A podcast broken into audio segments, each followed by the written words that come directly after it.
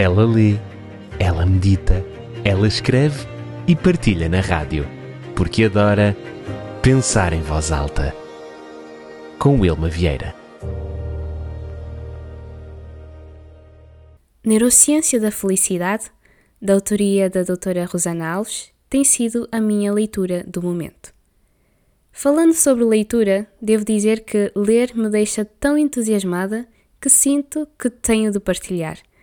Ainda mais quando são conteúdos deste género: neurociência, desenvolvimento pessoal. E durante a leitura deste livro, tenho passado por alguns lugares que me têm feito pensar em voz alta.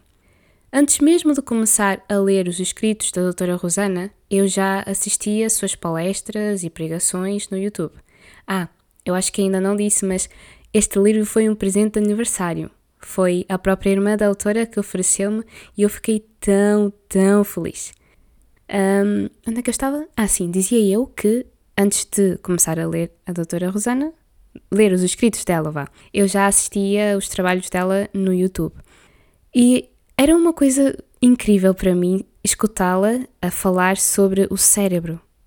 Eu vejo uma pessoa realmente apaixonada pelo seu trabalho e aquilo me fazia ainda ficar mais fascinada, mais admirada desse Deus tão incrível que nós temos, que criou tudo tão perfeito.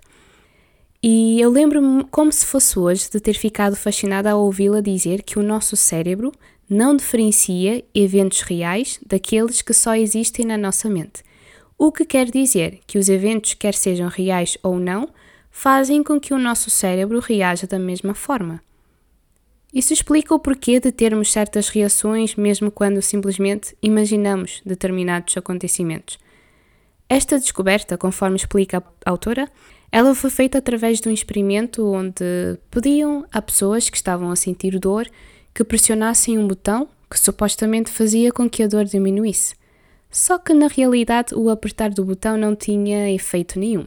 Mas como as pessoas recebiam informação que ao apertarem a dor iria diminuir, elas de facto se sentiam assim e foi observado a diminuição da atividade das regiões cerebrais envolvidas com a dor.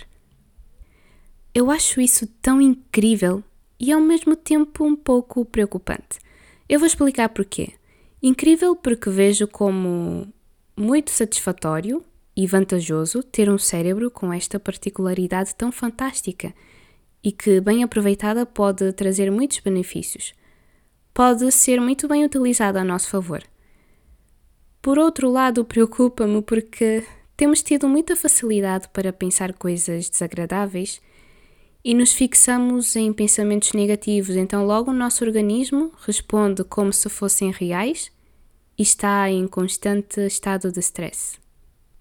Por falar em stress, neste caso refiro-me ao prolongado, que já não é o saudável, como é bom saber que só de pensar que tenho controle sobre ele já me ajuda a estar mais calma e ver as coisas com mais tranquilidade.